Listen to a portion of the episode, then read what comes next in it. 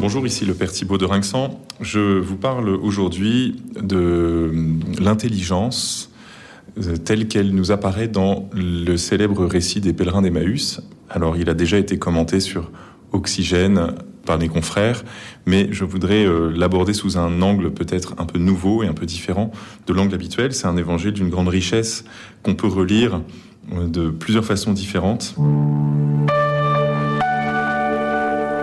Moi, ce qui m'intéresse, c'est cette phrase que Jésus dit aux apôtres cœur sans intelligence, c'est-à-dire, euh, il vient euh, ici leur, montrer que ils ont un chemin à faire, et pas seulement une route euh, géographique, mais un chemin à faire pour devenir intelligents.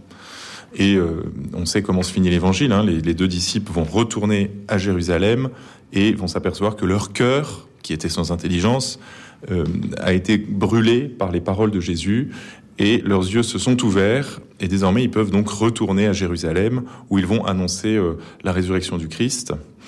Qu'est-ce qui s'est passé? Et pourquoi est-ce que la résurrection du Christ rend intelligent en quelque sorte? D'abord, le récit des pèlerins d'Emmaüs euh, commence par ces deux hommes qui qui parlent entre eux des événements. Ils parlent, ils parlent, ils parlent, ils essayent de comprendre ce qui s'est passé, ils y comprennent rien, ils font des conjectures, ils se demandent pourquoi est-ce que les chefs juifs ont fait ça, pourquoi les Romains ont laissé faire, pourquoi est-ce que les apôtres n'ont pas réagi, que fait, que fait Pierre, on l'a pas vu beaucoup celui-là, etc. Et on peut facilement imaginer euh, le désarroi dans lequel ils sont et du coup aussi euh, toutes les discussions qui peuvent naître parce qu'ils n'y comprennent rien. Comment en est-on arrivé là? Comment est-ce que on a fait pour euh, laisser faire un tel euh, crime, tuer un, innocent? Il n'y a pas d'explication. Et c'est ça qui rend triste, c'est ça qui rend confus, et c'est ça même qui est, on pourrait dire, absurde. Et la vie dans l'absurdité n'est pas possible. Hein. Et c'est intolérable de laisser se déployer l'absurdité dans notre existence parce que nous sommes des êtres doués d'intelligence et nous avons besoin de trouver du sens dans les événements. Et face à des événements absurdes qui n'ont pas de sens, eh bien nous sommes perdus, nous ne pouvons pas avancer. Donc on parle, on essaye de trouver du sens, on essaye d'élaborer des hypothèses, de trouver les raisons, les causes et les effets. Et on n'y arrive pas, on n'y arrive pas toujours, où il faut du temps, où il faut quelques éléments extérieurs qui vont euh, nous aider à remettre de l'ordre dans ce qui est inintelligible. L'événement extérieur, ici, c'est la venue de Jésus qui, qui intervient. Alors, euh, il pose la question ingénument, de quoi discutiez-vous en chemin? Euh, En fait, en faisant ça, Jésus va les amener à reformuler. Euh, ils vont mettre euh, au clair ce qui n'est pas clair dans leur tête. Et donc, ils vont rappeler, bah, Jésus, on pensait que c'était le Messie, mais il a été tué, nos chefs l'ont tué. Mais voilà, en plus, on a entendu dire que le tombeau était vide. Il y a même des femmes qui l'auraient vu, mais donc tout ça n'est pas très clair. Alors, néanmoins, le progrès, c'est que là, les, deux hommes ont au moins fait la somme de ce qu'ils savaient et de ce qu'ils savaient pas.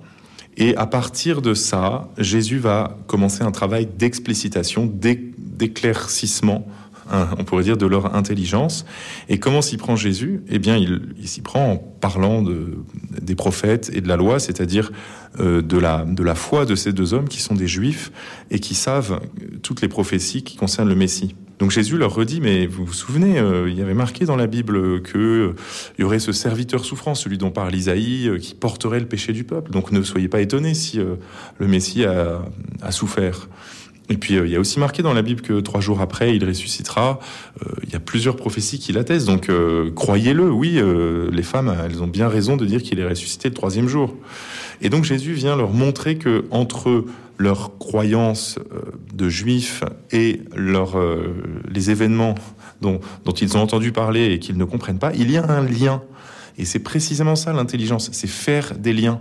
Et c'est arriver à mettre de l'ordre dans la réalité, dans, dans, le réel, qui est parfois euh, incompréhensible, et arriver à faire des liens à partir de la foi, à partir d'une parole que Dieu nous a donnée, nous a confiée, et qui éclaire notre histoire. Et on devient intelligent quand euh, la foi et la vie quotidienne se rencontrent, se frottent, et au contact de la foi, euh, on pourrait dire notre quotidien s'éclaire, et puis euh, peut-être aussi au contact du réel, notre foi elle-même prend chair, devient, devient plus, plus forte, plus effective. Et donc c'est comme ça que se passe l'illumination de l'intelligence de ces deux hommes. Jésus va leur faire la plus belle homélie de tous les temps. Il leur explique tout ce qui le concerne dans les Écritures. Et à travers cette explication, cette connexion, eh bien, ces deux hommes vont pouvoir mettre de l'ordre dans les pièces d'un puzzle qui euh, leur semblait absolument incompréhensible. Par analogie, j'aime bien euh, songer à la manière dont euh, le roman policier se construit. Hein. Dans un roman policier, il y a le lecteur découvre des tas d'événements, euh, et en général il y a un meurtre, hein, comme on pourrait dire un peu comme dans la Passion du Christ, il y a, un mort, et puis euh, il y a des suspects, et puis il y a des indices, et puis il y a des paroles qui sont dites, il y a des gens qui ont vu des choses, etc. Et le lecteur euh, récolte un certain nombre d'informations au fur et à mesure, mais il est bien incapable de voir qui était le, coupable, hein, et puis comment, comment est-ce que l'affaire va se finir. Et il y a toujours un, enquêteur qui arrive, d'ailleurs souvent il est un peu fou dans la plupart des romans policier, il est un peu bizarre en général, le héros. Mais avec sa bizarrerie, il est quand même celui qui va mettre de l'ordre dans tout ça. Il va poser les bonnes questions, il va faire euh, la part du vrai et du mensonge, il va euh, regarder ce qui est important et ce qui n'est pas important, et il va reconstituer la chronologie et euh, la séquence des événements pour mettre de l'ordre et pour rendre intelligent. Et quand on lit un roman policier, on aime bien le dénouement où on comprend que tout avait en fait sa place et que tout a une intelligibilité qui nous avait échappé jusqu'alors. Et à ce moment-là, eh bien, le coupable, il est confondu et l'innocent qu'on avait pris pour le coupable est relâché.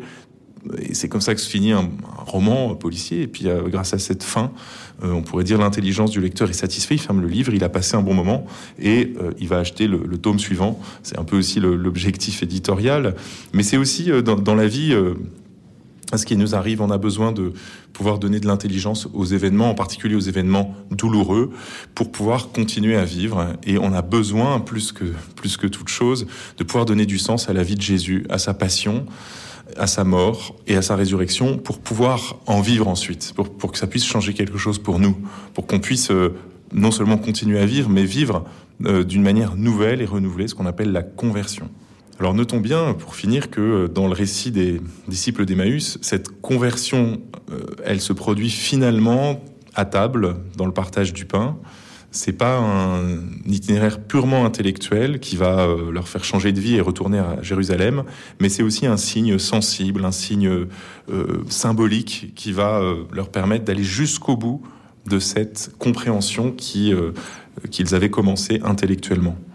Et donc, il ne suffit pas d'avoir euh, déduit, d'avoir raisonné, d'avoir euh, compris les choses, il faut encore que les cœurs soient touchés, que euh, les l'âme au fond soit illuminée par ce pain partagé qui tout d'un coup permet de mettre ensemble tous ces éléments dispares qui qui désormais ben, s'ordonnent tous les uns les autres. Et nous voyons ces deux hommes qui font demi-tour, c'est-à-dire ils quittent l'obscurité pour se rendre vers Jérusalem, la ville euh, où se lève la lumière de Dieu, et ils vont pouvoir désormais devenir témoins parce qu'ils ont compris, parce que leur intelligence est éclairée, ils vont pouvoir éclairer celle des autres, de tous ces hommes qui marchent dans les ténèbres.